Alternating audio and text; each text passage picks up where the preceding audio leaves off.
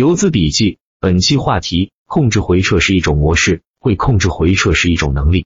其实赵老哥最牛逼的本领，不是龙头战法，是控制回撤的能力。若是当真一股不买，比较喜欢这句：在没有大资金之前，专注自己的模式，这就是最好的操作。只需要简单重复。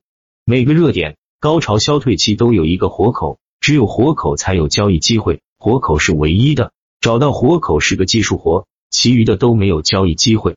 龙头高潮过后，上方大资金要想完全撤退，必须要留一个活口吸引人气，不然很难出货。这就是大资金经常采取的围魏救赵的技术策略。有一部电影《谎言西西里》里有句台词说：“有时候拼命奔跑，只是为了留在原地。”而我想说，有时候我们之所以无比努力，只是为了一种看起来特别平凡的生活。最近一直在思考自己的股海论线到底在哪一环节上缺乏了认知。我一直的方向就是想写那样的一些真实的文字，用缜密的细节表达真正的股民的错误习惯以及温暖。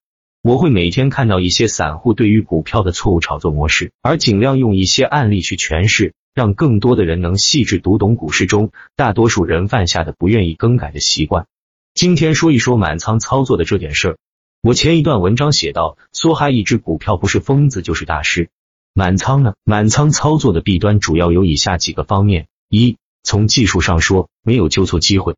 满仓对个人的判断要求太高，满仓即完全做多。如果判断错误，市场下跌，你没有资金去做补仓，降低成本，没有办法做空，满仓将让你陷入极大的选择困境。你只有选择割肉，或者等待反弹。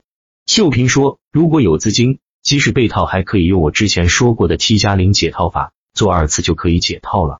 二，从心理上讲，满仓将承受很大的心理压力。一旦下跌，你只有选择割肉或者等待反弹，这些都很被动。如果遇到一五年那样的凌厉跌势，后果可能会很严重。这可不是危言耸听，我身边就有满仓持有一只股票，最后变成巨亏。三，如果是满仓单只股票，存在机会成本，收益有可能低于大盘。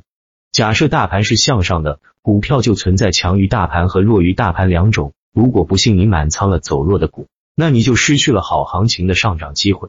我一般看不准个股，但看好大盘时，我会分散买入不超过三只股票，确保自己的收益至少要跟上大盘。秀平说，之前文章写过，有人持有新兴科技，大盘好的时候不涨，跌的时候跟跌，最后暴雷的信息。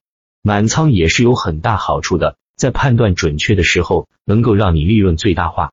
这个世界是公平的，风险和收益永远对等。虽然满仓风险大，但潜在收益还是比半仓大。股票市场唯一可能的就是创造不可能，所以你要把绝大部分的时间放在如何保住你的本金，如何保住本金后的资金增长问题。如果你在一个方向碰了壁，那真的也不要紧，换个角度就会找到机会，就容易走向成功。最后说一下，做短线交易，软件工具也很重要。用打板客网的交易系统，也许会对你有所帮助。